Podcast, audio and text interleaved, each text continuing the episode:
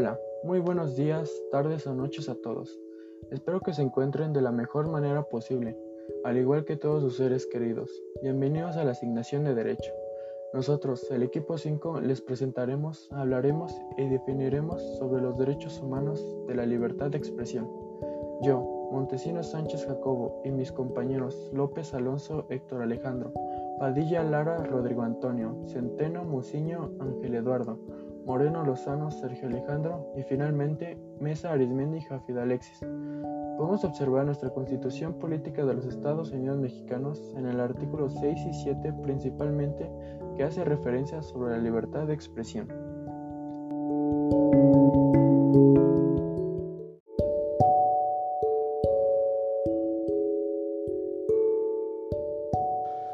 Los derechos humanos. Para abordar el tema tenemos que revisar el principio. ¿Qué son los derechos humanos?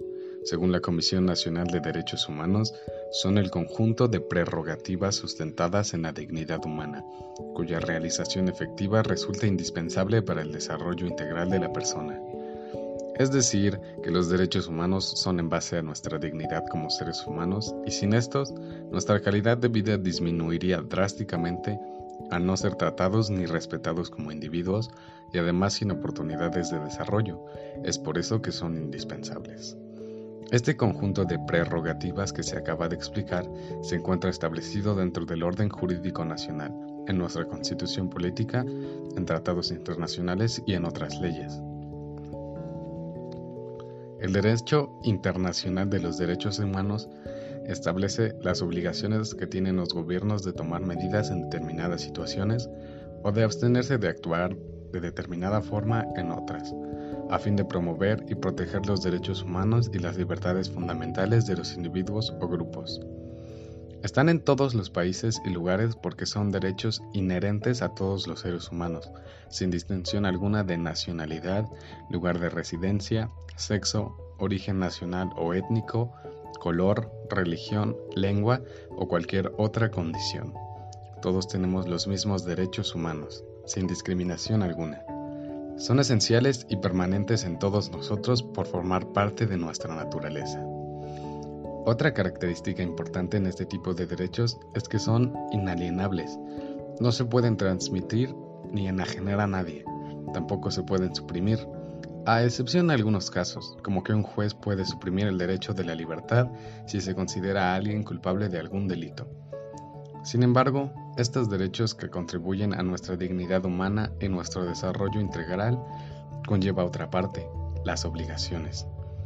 Los estados asumen las obligaciones y los deberes, en virtud del derecho internacional, de respetar, proteger y realizar los derechos humanos. La obligación de respetarlos significa que los estados deben abstenerse de interferir en el disfrute de los derechos humanos o de limitarlos.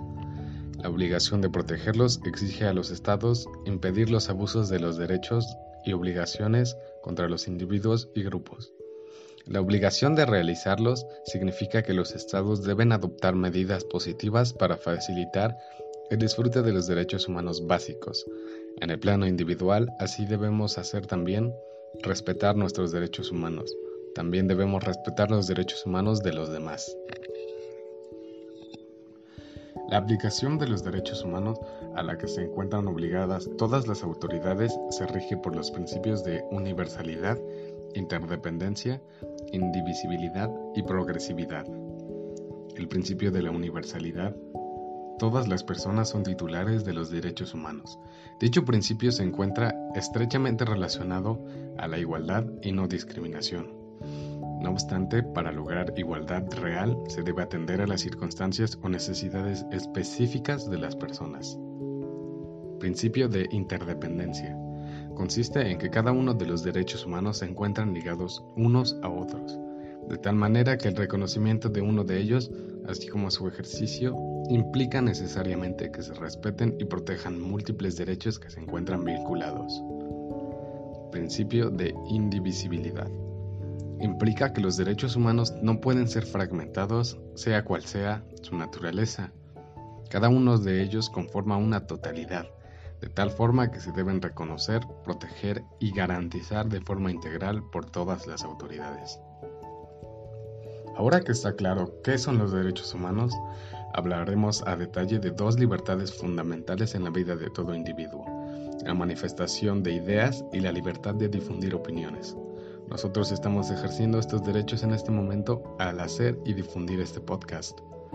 Son prerrogativas indispensables y es por eso que las vamos a tratar hoy.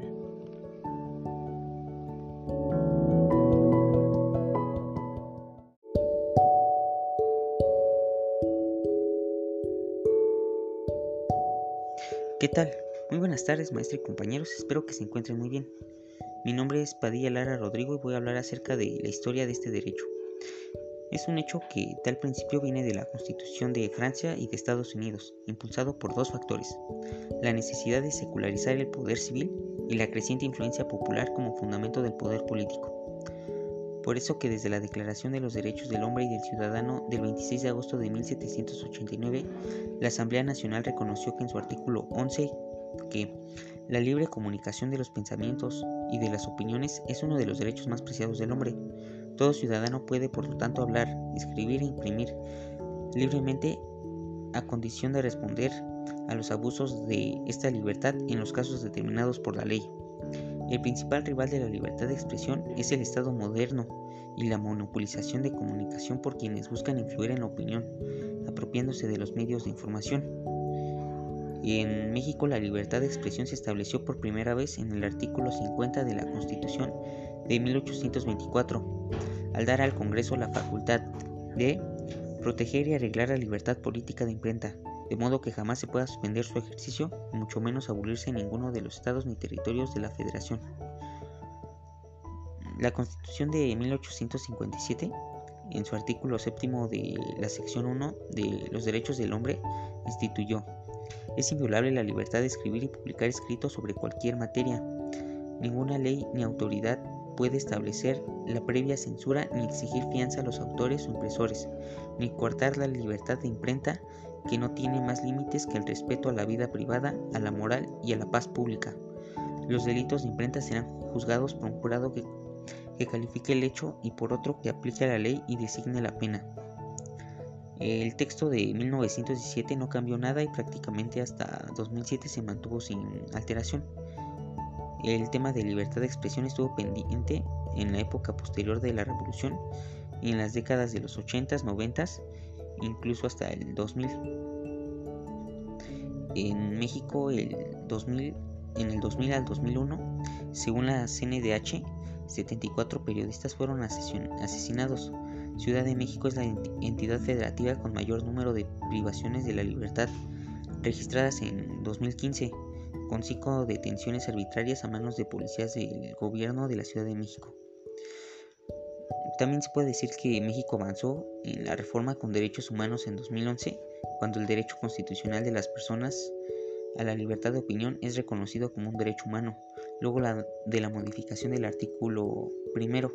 En 2013 se reformaron los artículos 6 y 7 constitucionales, con lo que la libertad de expresión se buscó eh, garantizar ampliamente este derecho y delimitar mejor los márgenes de acción de autoridades y medios frente al ejercicio de esta libertad por parte de los ciudadanos y personas en general.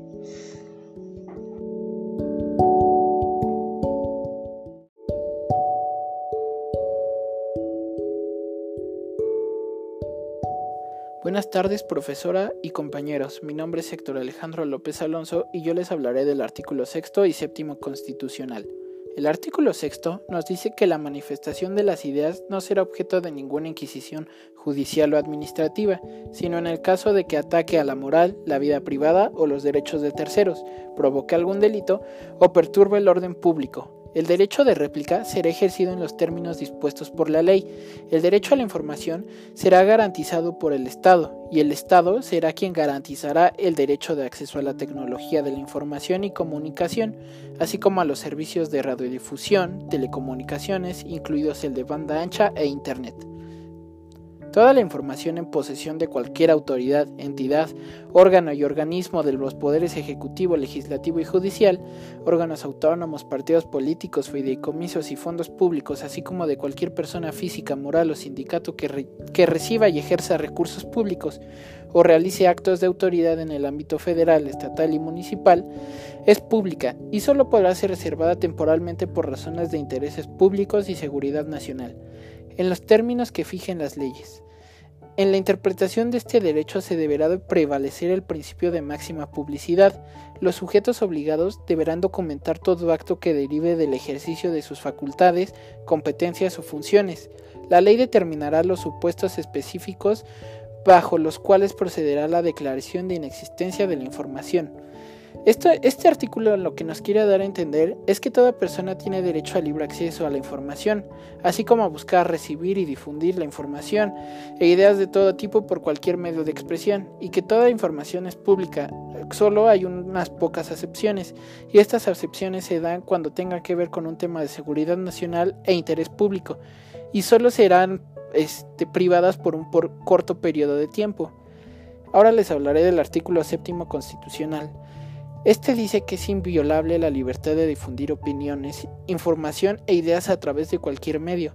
No se puede restringir este derecho por vías o medios indirectos, tales como el abuso de controles oficiales o particulares de papel para periódico, de frecuencia radioeléctrica o de enseres y aparatos usados en la difusión de información o por cualquiera otros motivos y tecnología de la información y comunicación encaminados a impedir transmisión y circulación de ideas y opiniones. Ninguna ley ni autoridad puede establecer la previa censura ni cortar la liberación de difusión que tienen más límites que los previstos en el primer párrafo del artículo sexto. Y esto lo que nos quiere dar a entender es que así como podemos decir lo que pensamos, tenemos el derecho a describir y publicar lo que pensemos y lo que querramos, con la única condición de respetar la vida privada de los demás, la moral y la paz pública.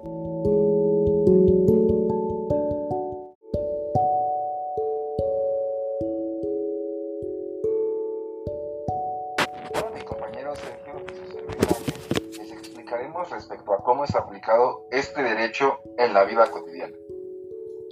Así es, Ángel. Como te decía, la libre, la libre expresión parte del derecho a expresar tus opiniones sin temor a, ningún tipo de represalias o censura, como lo explica el artículo 6 de la Constitución Política de los Estados Unidos Mexicanos.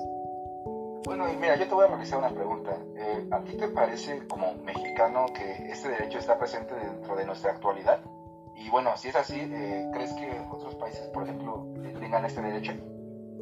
Eh, creo que en nuestra actualidad a mí me parece que sí tenemos muy consciente este derecho, ya que podemos ver que cierto grupo de personas que son consideradas influencers en las redes sociales se expresan de, de manera libre y dan a conocer su punto de vista de cualquier tema y en ningún momento son censurados o sancionados, siempre y cuando no estén violando alguna ley.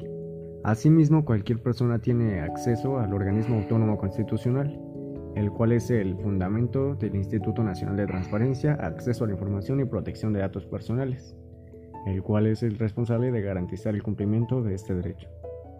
Bueno, y como sabemos, eh, uno de los ejemplos más comunes que podemos ver es que en la libertad de cada individuo, ¿no? Eh, cuando hablamos que este se puede llegar a asociar con personas que tienen las mismas causas e ideales, ¿no?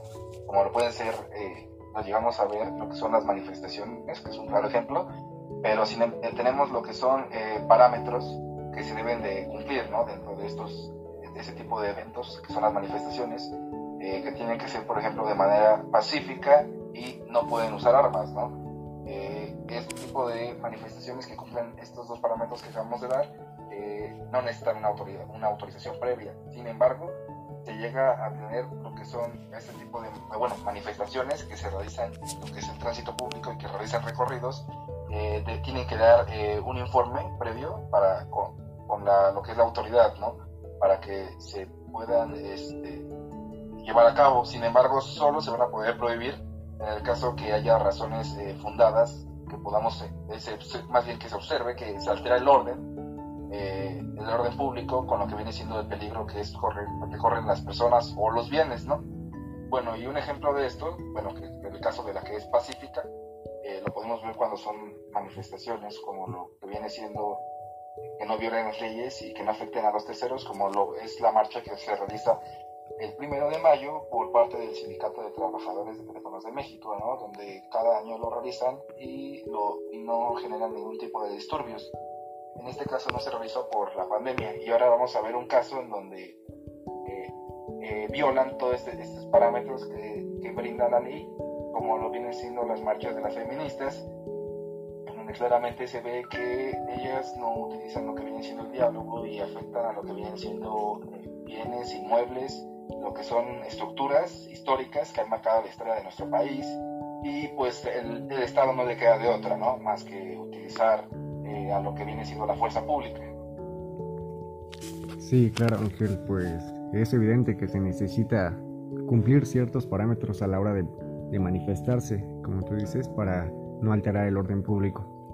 Y haciendo continuidad sobre este mismo derecho hacia la pregunta de otros países la, y la forma en que se aplica en estos mismos, eh, podemos ver como un ejemplo de contrariedad la manera en la que Corea del Norte hace nula esta libertad ya que según el informe elaborado por el Comité para la Protección de Periodistas, CPJ por sus siglas en inglés, este autoritario gobierno utiliza métodos de censura y vigilancia sofisticada para silenciar a los medios de comunicación independientes. La necesidad que se tenía de elaborar esta investigación era por las sanciones tácticas empleadas por los ejecutivos de este gobierno, que van desde el encarcelamiento de periodistas leyes, represivas y restricciones al acceso del Internet y a las redes sociales. Como última pregunta, bueno, yo te quiero decir, te quiero preguntar, eh, bueno, dado desde tu punto de vista, ¿tú crees que eh, esta diferente capacidad de libertad de expresión que maneja cada gobierno eh, engloba lo que viene siendo otros parámetros del país, como lo viene siendo la economía, la diversidad cultural o la política? Pues mira, Ángel, como sabemos, en Corea, Corea es un país desarrollado y mejor económicamente que nosotros. Este país, este, pues tiene una mejor calidad de vida que México. Sin embargo, en México gozamos de una amplia capacidad legal a la hora de expresarnos. Y sin embargo, nuestra economía es menor y somos un país menos desarrollado. Podría parecer dentro que dentro del marco legal de nuestros derechos y leyes, tenemos un mejor desarrollo y somos más respetuosos con los derechos humanos. Tienes toda la razón,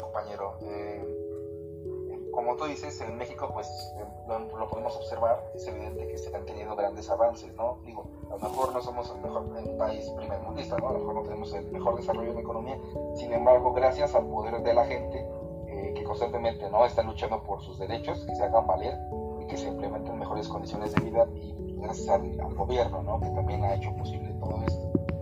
Este tipo de acciones, pues, eh, podemos disfrutar de una libertad de, de, de, expresión, ¿no?